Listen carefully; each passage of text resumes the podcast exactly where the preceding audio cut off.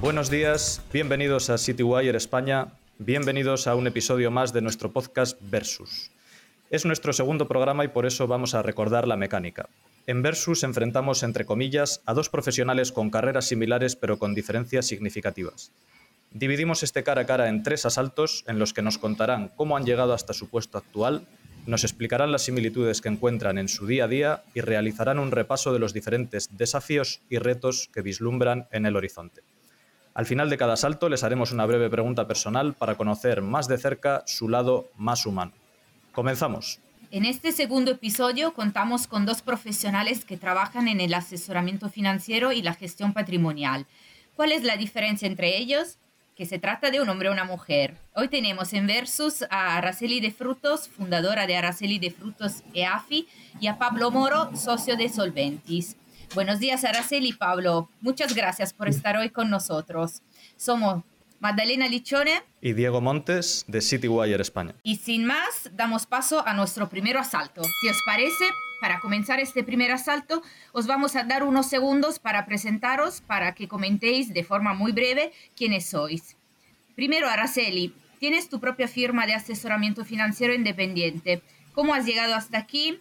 ¿Has trabajado también al otro lado, es decir, en alguna entidad bancaria? Sí, bueno, en el año 2013, ya casi va a hacer 10 años que, bueno, que CNMV me, dio la licencia como empresa de asesoramiento financiero. Eh, anteriormente eh, había trabajado eh, en el mundo de la gestión, no, nunca he estado trabajando en el mundo de, de la banca privada o de temas relacionados más directamente con clientes, sino en el mundo de la gestión de fondos de inversión, fondos de pensiones y SICAPs, comenzando mi carrera pues, en Fonditel, en la gestora de pensiones de, Telefónica y luego pasando por distintas entidades eh, eh, gestoras como Invercaisa o eh, Bancaja o Gespastor, que es la última que la que estuve trabajando. Pablo, háblanos un poco de ti. Resúmenos también más o menos en un minuto para que tengamos una ligera idea cómo llegaste a ser socio en Solventis y sobre todo qué aprendizajes o cuál ha sido el mayor aprendizaje que has obtenido durante este trayecto. Bueno, pues yo inicié, eh, tras finalizar mi carrera, inicié mi trayectoria en banca eh, privada y trabajé en diferentes entidades en la división de, Private Wealth. ¿Vale? Y pues ahora mismo, hace aproximadamente 20 años, junto con otra serie de socios, fundamos eh, Solventis, bueno, pues en el ánimo de, bueno, pues de tener, eh, digamos, una firma en la que fuésemos nosotros los que tomásemos nuestras propias decisiones y no dependiésemos bueno pues de las grandes estrategias y de las grandes decisiones que se toman muchas veces en los grandes bancos. Comentábamos al principio que este primer asalto es un poco para conoceros, para saber quiénes son Pablo y Araceli, cómo han llegado hasta aquí, cómo trabajan, cómo invierten también. Bueno, como decís, eh, emprender o dirigir una empresa ofrece recompensas, éxitos, pero también hay momentos delicados, preocupaciones, dificultades. Eh, ¿A qué os habéis enfrentado? ¿Cuál es el mayor obstáculo que habéis sorteado? En estos años, eh, yo el, mayor obstáculo creo que ha sido un poco el COVID, ¿no? Yo creo que al final el cambiar un poco la dinámica de trabajo, de estar mm, tu día a día, cambiarle tu día a día estar encerrado, no saber qué es lo que va a pasar, esa incertidumbre, eh, el de adaptarte a una nueva forma de trabajo, yo creo que ha sido uno de los obstáculos que, yo personalmente eh, más he tenido que, afrontar. Pablo, ¿tú lo ves también de esta forma o has tenido otros obstáculos que te gustaría? No, mira, yo no, no, no. Eh, en principio te diría, bueno, pues cuando nos enfrentamos a la, a la que se conoció como la crisis de la subprime, ¿no? Eh, yo creo que ahí, bueno, pues eh, fue una época difícil eh, para todos. En nuestro caso, bueno, pues tomamos una serie de decisiones tendentes exclusivamente hacia la preservación del capital de nuestros clientes en un entorno en el que no se sabía muy bien qué iba a pasar, ¿no? Incluso se hablaba de que pues podría desaparecer el euro, etcétera, etcétera. Entonces, nosotros eh, esa época nos dedicamos exclusivamente a, tomar decisiones, insisto, tendentes a la preservación de capital de nuestros clientes, que por otro lado tenía una derivada hacia la compañía muy complicada, que era que prácticamente las comisiones y los ingresos se reducían a cero, se reducían muchísimo pero ahí dimos prioridad exclusivamente, eh, insisto, a la, preservación del capital del cliente y bueno, y luego eso, pues lógicamente el cliente lo agradeció muchísimo y, fidelizó muchísimo al cliente todas aquellas decisiones eh, difíciles que tomamos, ¿no? Vamos, vamos a comentar un poquito sobre inversión. Habéis hablado de dos momentos difíciles, como la crisis de la subprime, como el coronavirus. Y ahora vamos a remontarnos 10 años. Después vamos a regresar al momento presente. Imaginaos que estamos a mediados de 2012. Es una fecha en la que España se encontraba en plena crisis económica. La prima de riesgo alcanzaba los 600 puntos. Se debatía si nuestro país iba a ser rescatado por la Unión Europea. La bolsa madrileña incluso había prohibido las operaciones bajistas. Imaginaos que en ese año entra por la puerta de vuestra oficina un inversor que acaba de vender su participación en una empresa o un conjunto de empresas y tiene una capacidad económica importante, por ejemplo, de un millón de euros. ¿Qué inversiones le hubieseis recomendado eh, hace más o menos una década? ¿Hacia dónde dirigíais vuestro interés? ¿Qué pensabais que era lo más adecuado en esos momentos de incertidumbre? Si quieres empezar tú, Araceli, por ejemplo. Eh, en esa época sí que recomendamos de la parte de renta fija, recomendábamos eh, cédulas hipotecarias aún, eh, recomendando la parte esa de, renta fija que bueno tenían un buen rating ya saneado con esas subprime y daban una buena rentabilidad y luego nos focalizábamos en la parte de renta variable. Realmente em, yo siempre estaba más focalizada en renta variable que, en renta fija. Ponderando bueno pues eh, el sector eh, de tecnología y bueno pues eh, un, un, poco el sector cíclico ¿no? en, en, ese, en ese momento. Años... Es una respuesta un poco compleja de dar así plaza bote pronto.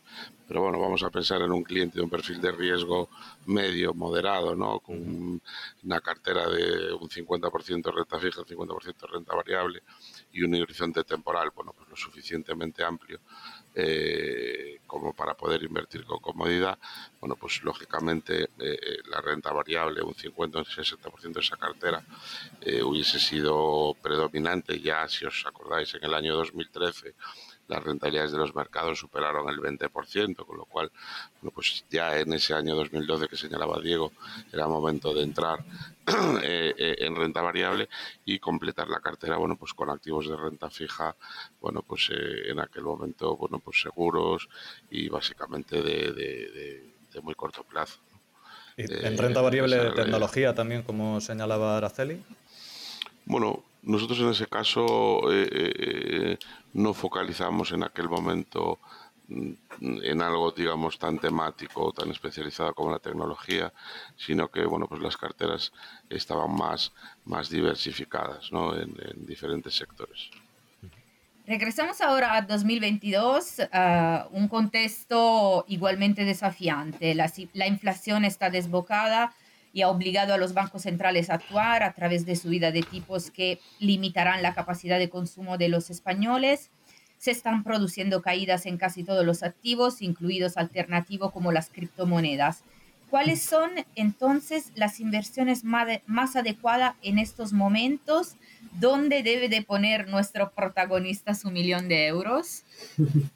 Eh, actualmente eh, yo las, en las carteras así de modo general no, eh, de momento no estoy recomendando estar en renta fija. Creo que todavía para entrar en renta fija es, eh, es, pronto. Creo que, bueno, pues a lo mejor a partir de, de, cuando pase ya el verano, cuando se aclaren un poco eh, estas eh, subidas de tipos de interés que estamos teniendo por parte de, los grandes bancos centrales, esa Ferrari ahora mismo empezar el Banco Central Europeo, sería momento de a lo mejor empezar a mirarla. más renta fija, más a medio largo plazo. Em, y de momento no, no estaría. ¿no? En, renta variable eh, sí que estaría más ponderada y sí que estaría en los principales eh, sectores. Creo que eh, una vez más el sector tecnología hay que tenerle en carteras, pero no sector, no sector tecnológico de empresas florecientes, por así decirlo, sino empresas ya más consolidadas que tengan balances saneados. Y ponderaría aquellos sectores en los que tengan ventajas de este escenario actual. En Pablo, ¿cuál crees que son las los sectores donde hay más oportunidades? A ver, en nuestro caso, la, la pregunta que hacíamos antes del inversor del millón, ¿no? Eh, yo creo que, que, hay varias cosas que comentar. ¿no? Nosotros utilizamos mucho los fondos de inversión como vehículos eh, de inversión para este tipo de carteras, ¿no? dado que nos permiten trasvasar el capital de un fondo a otro sin generar impacto fiscal. ¿vale? Eh, entonces, fiscalmente, los fondos son muy eficientes. Dicho eso, en un entorno como el actual, consideramos que es fundamental el momento de entrar ¿vale? Eh, en el mercado. el cliente nos trae liquidez, pero tenemos que elegir muy bien el momento en el que tomamos las posiciones y entramos en el mercado. Para eso, normalmente solemos hacer entradas escalonadas eh, hasta que veamos muy claro que es el momento de, estar, pero nunca entramos ya con el millón directamente eh, a, invertir. Dicho esto, eh, digamos un poco contrariamente a lo que decía eh, Araceli, nosotros sí estamos empezando ya a entrar en renta fija, en algunos fondos de renta fija que nos gustan, que creemos que, bueno, pues que tienen activos que ya han tocado un poco el, el fondo, ya han descontado eh, esas subidas de tipo de, interés. Y por tanto, bueno, pues sí creemos que es el momento de tomar algunas posiciones en renta fija. Eh, obviamente en renta variable eh, creemos que hay que empezar a estar también, ¿vale? Ya estamos tomando posiciones. Bueno, dejamos atrás a nuestro protagonista inversor y llegamos a la pregunta personal con la que cerramos cada uno de nuestros asaltos. En este caso, nos gustaría que nos recomendaseis un libro eh, o que nos contéis eh, cuál estáis leyendo actualmente y, de ser posible, que no tenga relación con las finanzas. Bueno, yo os voy a decir un libro que sí que, bueno, te recomiendo y que, bueno, pues eh, eh, sí que le he leído en sus varias ediciones, ¿no? Desde la, una de las primeras ediciones cuando, cuando estaba en, en la carrera. Eh, y hace un par de años que, que, sacó una de las últimas, que es un paseo aleatorio por Wall Street, ¿Y alguno, alguno que no tenga relación con las finanzas que nos recomiendes para leer en la playa? ¿no? Porque entiendo que se, puede hacer un poco difícil a lo mejor. Bueno, a mí me encanta Pérez Reverte, o sea, cualquier libro de Pérez Reverte sí, me, me, gusta, o sea, que, que de aventuras. Muy bien. Pablo, en tu caso. En mi caso, yo os recomendaría un libro eh, de un escritor eh, que fue un buen amigo eh, que se llamaba Domingo Millar, de, mi edad y recientemente, desgraciadamente fallecido. Es un escritor vigués como yo eh, y escribió un libro que se llamaba La playa de los ahogados, ambientado aquí en, en, las rías de Vigo y, de Bayona, una novela negra sobre un eh, inspector bueno pues local y la verdad es que es un libro que, que, yo le tengo mucho cariño por el libro y por por, por, por, su temática y por obviamente por el autor, la, playa de los ahogados. La playa de los ahogados además está basado en tu tierra, ¿no? Con lo cual imagino que te sentirás más identificado. Muy identificado, efectivamente. Muy bien, pues muchas gracias por las respuestas de ambos. Vamos a poner fin a este primer asalto y nos encaminamos al segundo. Seguimos en Versus con Pablo Moro de Solventis y Araceli de Frutos, que han superado con éxito el primer asalto y se dirigen con paso firme al segundo capítulo de nuestro podcast. En este round entramos en las similitudes entre vuestras profesiones, en los puntos de conexión. Uno de ellos es inevitablemente el cliente.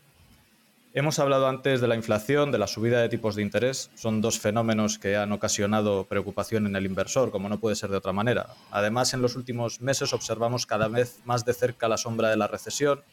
Las gestoras están preveyendo una contracción de la actividad económica nos enfrentamos a un contexto geopolítico muy desafiante. Eh, en este contexto, en este escenario, quería preguntaros cuál es el estado de ánimo de, vuestros clientes, si están preocupados o si tienen una visión de largo plazo que les permite también sortear estos vaivenes del mercado y afrontarlos con un poco más de tranquilidad. ¿Cómo los estás viendo, Araceli? ¿Qué te transmiten en estos momentos? Bueno, yo creo que al final eh, los clientes eh, de una empresa de asesoramiento financiero, eh, tú lo que lo primero que les, que, les tienes que, que, vender o que transmitir es confianza, ¿no? Entonces, si los clientes confían en el asesoramiento que les está, has estado dando en los distintos, distintos años, ellos están tranquilos y sobre todo que se adecue la cartera que, tienen a su perfil de rentabilidad riesgo. Entonces, eh, si entienden en lo que eh, están invertidos, eh, saben que esa inversión es a largo plazo y confían en tu asesoramiento, ellos están tranquilos. Ellos no, actualmente, bueno, pues entre comillas yo les digo que hay que personalmente, ¿no? siempre les aconsejo lo mejor para ellos, evidentemente, y lo que yo pienso. No, no voy a, Creo que hay que pasar esta travesía en el desierto, la inversión es a largo plazo, eh, se pasan ciclos. Eh, en este momento pues estamos en este ciclo de incertidumbre, de probable recesión. No sabemos si este ciclo va a ser históricamente como los eh, como anteriores, cuánto va a durar si se produce esta recesión, si no se produce. Y lo importante es, como digo, es estar invertido y, el perfil de rentabilidad riesgo con la cartera que se ha recomendado ¿Tus clientes, Pablo, cómo, cómo, lo están viviendo? Nada, muy brevemente, nada. Yo te diría que mis clientes y en general los clientes solventes están tranquilos. Eh, la clave es, como ha señalado Araceli, es que el cliente esté, en primer lugar, bien educado y, en segundo lugar, eh, eh, posicionado en su perfil de riesgo correcto. y si eso es así, el cliente, digamos que no, no, no sufre y no está, no está preocupado, ¿vale?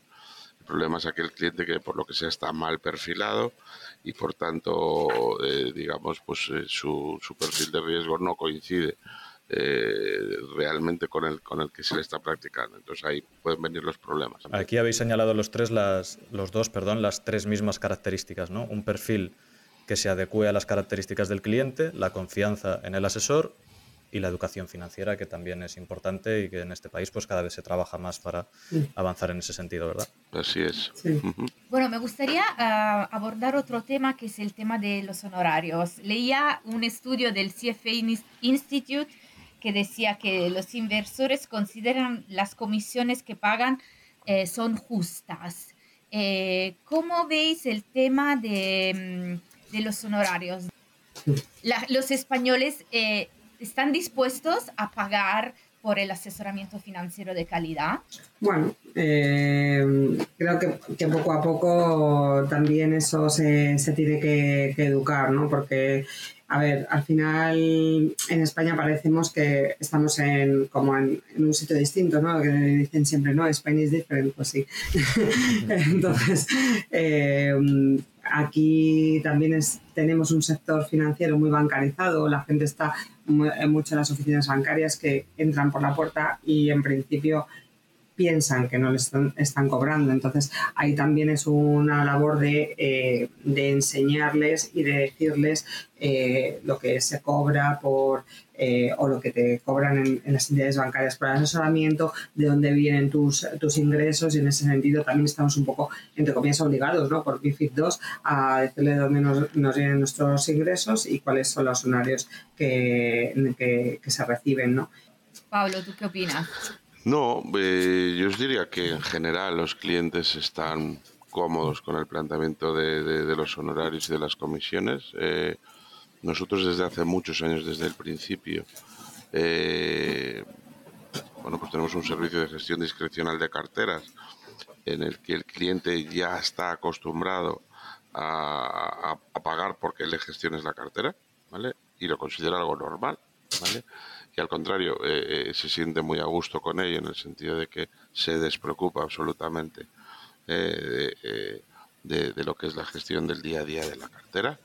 Y, por tanto yo, yo os diría que, en, mi experiencia los clientes están cómodos. Siguiendo con este tema queríamos tocar la captación de clientes, ¿no? porque sí que algunos asesores nos han venido comentando durante estos tiempos que los momentos de incertidumbre, de crisis, de caídas de mercados, no son malos para la captación de cliente porque mm, se preocupan por sus carteras, igual buscan una alternativa buscan una mano amiga que les ayude a, comprender cuáles son sus mejores opciones en función del perfil, que les dé un servicio un poco más personalizado. También en relación a la bancarización que hablabas, Araceli, ¿no? A lo mejor en estos momentos de crisis pues te preocupas más por buscar un asesor que te dé otra visión. Quería preguntaros si estáis de acuerdo con esta afirmación y también un poco brevemente cómo es vuestro proceso de captación de clientes.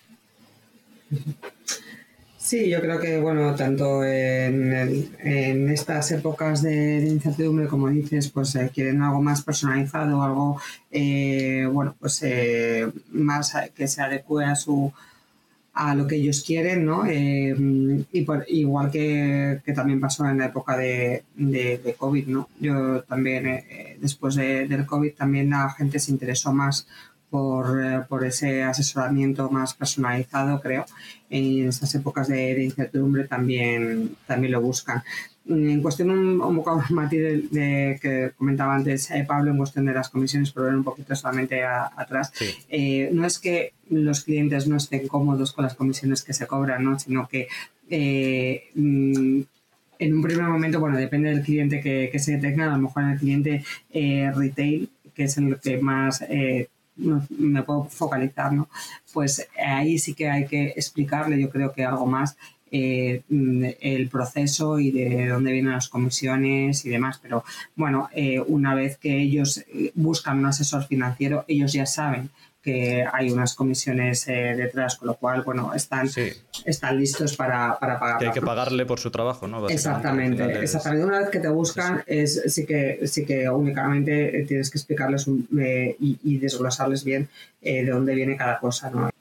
¿En Solventi sucede de forma similar o tenéis otros canales para la captación de clientes? Pues, pues yo te diría que no, no, no, no es muy similar, ¿no? En el sentido de que sí es cierto de que el boca a boca funciona y de que de vez en cuando pues viene un cliente y te dice, oye, te va a llamar tal amigo que quiere tener una reunión contigo, que le he hablado, le he explicado. Pero la realidad es que mm, a nosotros no nos entran los clientes por la puerta, eh, como sucede en una oficina que está a pie de calle de un banco tradicional. Los clientes mayoritariamente tenemos que irlos a buscar. Tenemos que decirles, hey, señor, nosotros estamos aquí, hacemos esto, ofrecemos esto y esta es nuestra trayectoria, ¿no? Déjenos eh, explicarle qué es lo que hacemos, eh, etcétera, etcétera, ¿no? Entonces, eh, yo te diría que en nuestro caso, por lo menos, si bien el boca a boca funciona, sí que hay una labor de captación activa, os diría incluso de puerta fría, de llamar al cliente, de presentarte, de explicarle, de conseguir una reunión, conseguir que te reciba y a partir de ahí, pues si lo que le cuentas le gusta, le encaja, etcétera, etcétera, pues eh, empieza a trabajar contigo, pero de una forma, te diría que tímida, ¿eh? probándote, ¿vale? Eh, y a partir de ahí, pues, lógicamente, si haces bien las cosas, el cliente, bueno, pues coge confianza, que es lo que al final vendemos nosotros. Yo siempre digo lo mismo, yo soy un vendedor de confianza. Sí, exactamente. Eh, entonces, eh, a partir de ahí el cliente, bueno, pues ya empieza a aumentar sus posiciones contigo, etcétera, etcétera. Es un proceso entonces largo. Pero hay un proceso largo. De captación y, de fidelización. Y de captación y de fidelización y, y activo. o sea, que tienes tú que buscar normalmente, ¿no? Desde luego que, como decís, ¿no? Es un proceso más activo en el cual pues no tenéis las facilidades que tiene una entidad bancaria, que como decía Pablo, simplemente el cliente entra por su puerta y además seguramente tenga contratado una cuenta, con lo cual te lo van a vender ellos, aunque, aunque no lo quieras. Pero bueno, ha sido también muy interesante conocer estas formas de captación del cliente. Hemos centrado este asalto completamente en los clientes y queríamos cerrarlo también con una pregunta personal que va muy relacionada con este tema. Este verano, cuando vosotros dos os vayáis de vacaciones, ¿os vais de vacaciones del todo? Sigue sonando el teléfono, os podéis permitir desconectar o un profesional del asesoramiento nunca descansa del todo, por decirlo de alguna forma. Mm, el teléfono, eh, pues en, verano realmente los clientes, yo personalmente, mis clientes no, me llaman. O sea, realmente eh, yo no estoy desconectada porque siempre estoy eh, conectada o viendo el mercado, aunque de una manera más relajada pero, pero realmente los clientes, eh, también tienen que disfrutar de sus vacaciones, ¿no? No están, no están pegados a la pantalla ni, eh, vamos, ni, ni, nada por el estilo. Pablo, tú este verano cuando estés en la playa o donde vayas de vacaciones, ¿vas a dejar el móvil en, en modo avión o lo tienes ahí al lado por si acaso? No, no, yo os digo, yo lo tengo siempre abierto el móvil, si bien es cierto que, eh, bueno, pues eh, yo tengo un equipo grande de gente que siempre hay alguien eh, trabajando, digamos, en la oficina y que si hay una cosa del cliente, pues la puede eh, atender rápidamente. Lo que si bien es cierto es que hay clientes, pues que por lo que sea, por importancia, porque por confianza solo les gusta hablar contigo, lo que sea, tienen tu móvil y a lo mejor pues te llaman bueno, pues eh, sinceramente no me, no, me cuesta nada eh, dar respuesta a cualquier eh, pregunta o a cualquier duda que pueda tener o canalizarle el, problema que tenga en la casa. Oye, pues te va a llamar fulanito y ya te resuelve el asunto, etcétera, etcétera. ¿no? Muy bien, pues con estas ideas vamos a poner fin a nuestro segundo asalto y nos vamos directos a por el tercero y último. Bueno, damos paso a nuestro tercer asalto. Ya sabemos quién es quiénes son Pablo y Araceli y hemos analizado su relación con los clientes. Y en este último pasaje de Versus vamos a seguir conociendo a nuestros protagonistas, esta vez a través de las diferencias que les hacen únicos y les han llevado a tener diferentes experiencias a lo largo de sus carreras profesionales. Una de ellas es de carácter geográfico. Pablo, tú estás en Vigo y Araceli, en tu caso, resides en Madrid. ¿Qué diferencias percibís entre los clientes de vuestras regiones? ¿Tienen intereses diferentes en relación con los activos o formas distintas de invertir? Pues mira, yo en mi caso te diría, yo trabajé muchísimos años en banca privada en Barcelona, he trabajado muchos años en banca privada en Galicia, eh, tengo clientes también en Madrid, eh, pero sí es cierto que hay ciertas diferencias entre entre unos y otros. ¿no? Te diría que en general, por ejemplo, el cliente gallego es más conservador que el cliente catalán, por ejemplo, en Barcelona, ¿no? Eh, o el cliente madrileño, ¿no? Eh, bueno, probablemente la, la, la, presencia, digamos, física del mercado, ¿no? La Bolsa de Madrid, la Bolsa de Barcelona, la, tradición, pues, ah, bueno, pues eh, hace que, que, que, esos clientes estén más acostumbrados pues, al riesgo, etcétera, etcétera. Eh, pero básicamente os diría que, es así.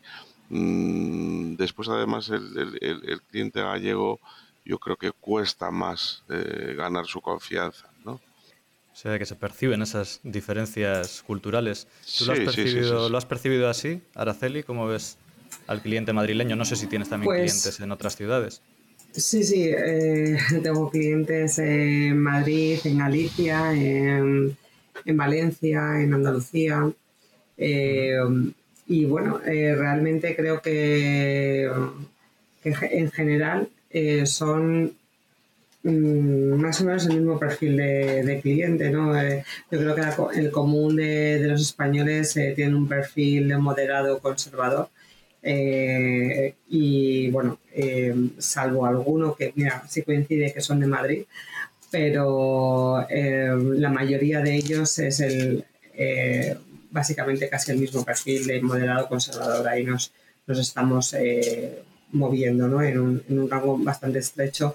De, bueno, pues, creo que, que, la mayoría de los clientes españoles son tienen moderados conservadores. ¿no? Sí. Vamos a entrar en otra de las diferencias que hemos señalado al principio, que es vuestro género. En el sector financiero es verdad que se está avanzando en diversidad durante los últimos años, pero voy a daros un par de datos también para ponerlos sobre la mesa. Nuestro informe Female Alpha Report, que lo hacemos todos los años, señala que en España las gestoras mujeres son solo un 22%. Por otro lado, en la banca española hay un 23,5% de consejeras, un 5% de consejeras ejecutivas y hay datos que dicen que en otras entidades de servicios financieros el porcentaje baja incluso al 13% para las consejeras y no hay consejeras ejecutivas. Estos son datos de Orfin. En este contexto, ¿cómo lo habéis vivido vosotros? ¿Cómo habéis visto la evolución? ¿Os parece que hay suficiente diversidad en el sector financiero? Si quieres empezar tú, Araceli. Bueno, yo es que lo del tema de, del género bueno, no, no quiero que por ser mujer nos traten ni diferentes ni, ni que nos den un, eh, tengan consideración con nosotras solamente por eso. O sea, yo creo que en, en los puestos que, que, tengamos debemos ser por nuestra valía. Eh, sí que es verdad que, bueno, pues con el paso de los años hay eh, más mujeres dentro del sector financiero, eh, bueno, pues en la parte de, ventas o de marketing, o sí que es verdad que gestoras hay, hay menos, pero yo creo que eso también tiene que ver con, bueno, pues lo que te guste hacer. Si es que realmente o sea, hay que fomentar únicamente el conocimiento de, del sector financiero, que, que la, la, persona decida si es atractivo para, para, ella o no dedicarse a, a estas eh, labores. Eh, también hay que decir que evidentemente es un mercado eh, tradicionalmente masculino, tradicionalmente copado por, por hombres y que la mujer em, para hacernos un hueco realmente tenemos que luchar más. Cuéntanos tú también, Pablo, cómo has visto la, la, evolución, si te parece que ha ido, se ha ido ampliando la presencia de la mujer o no.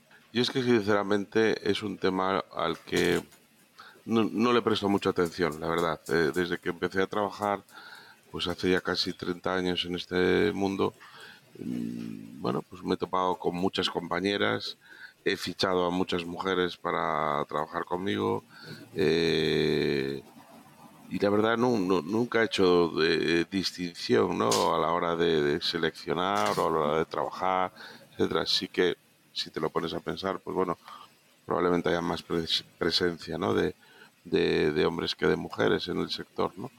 Pero es algo, sinceramente, que yo, yo he vivido con, con mucha naturalidad, nunca he, eh, no sé, me he visto obligado a decir, no, pues tengo que contratar solo mujeres o no, no. Sí. He Pero contratado ejemplo, muchísimas ejemplo, mujeres, he trabajado con muchísimas mujeres y fenomenalmente bien. En y... Solventis, por ejemplo, en, en, los puestos de liderazgo, digamos, entre los socios, en los puestos de, de consejo de administración, ¿hay mujeres?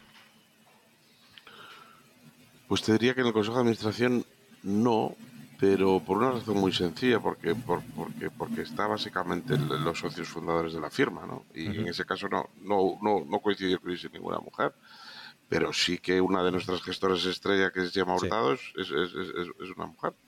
Y lleva un montón de tiempo trabajando en el sector y tiene mucho prestigio, gestionando básicamente renta variable española, ¿no?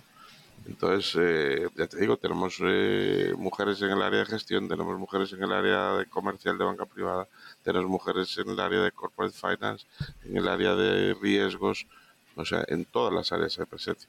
Uh -huh. Pero tampoco sé decirte en qué porcentaje, o sea, no, no, sí. no, no es algo que me vuelva loco ni que creo que tenga que tener ningún sentido, ¿no? Oye, si hay 20 mujeres que lo hacen mucho mejor que estos 20 hombres, pues fichemos a 20 mujeres, sin ningún problema. ¿Sabes? No. Bueno, a mí me entristecería mucho si fuese mujer el saber que me nombran consejera de algo por ser mujer. ¿no? Exactamente. Si es que va en nuestra, lo, lo, lo, vería, lo, lo, vería muy triste. Exactamente. ¿Sabes? Es algo que conozco, ves que. Y, y, y, conozco muchos casos, ¿eh? Es algo que ves, Araceli, que puede jugar en vuestra contra. Eh, ¿En qué sentido?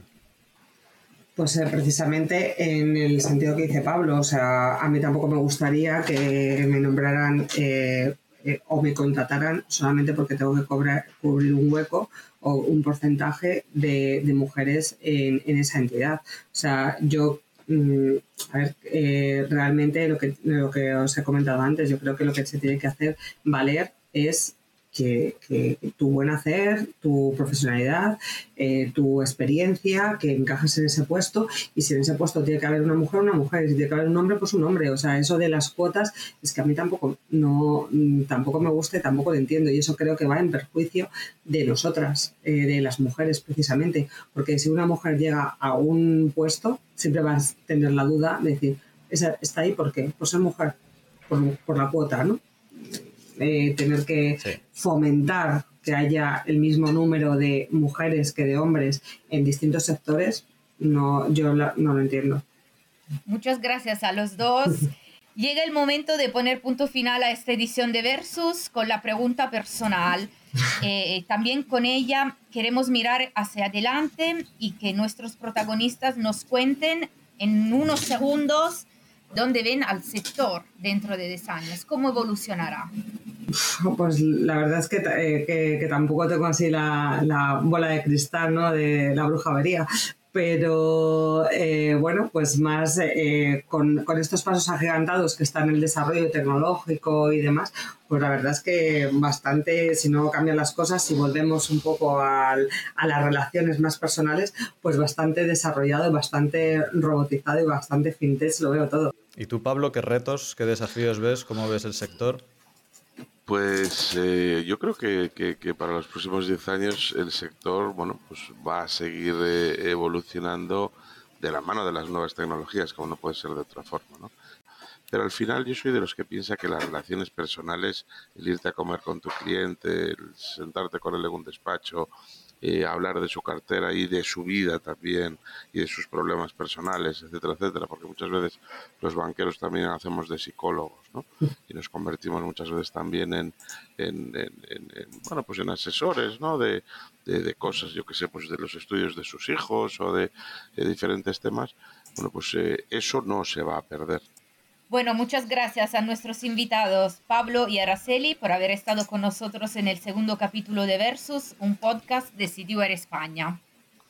Muchas gracias a vosotros. Muchísimas gracias. Gracias también a todos los que nos escucháis. Somos Diego Montes y Madalena Lichone, periodistas financieros de CityWire España. Gracias a nuestros invitados. No os olvidéis de visitar nuestra página web y redes sociales y hasta pronto.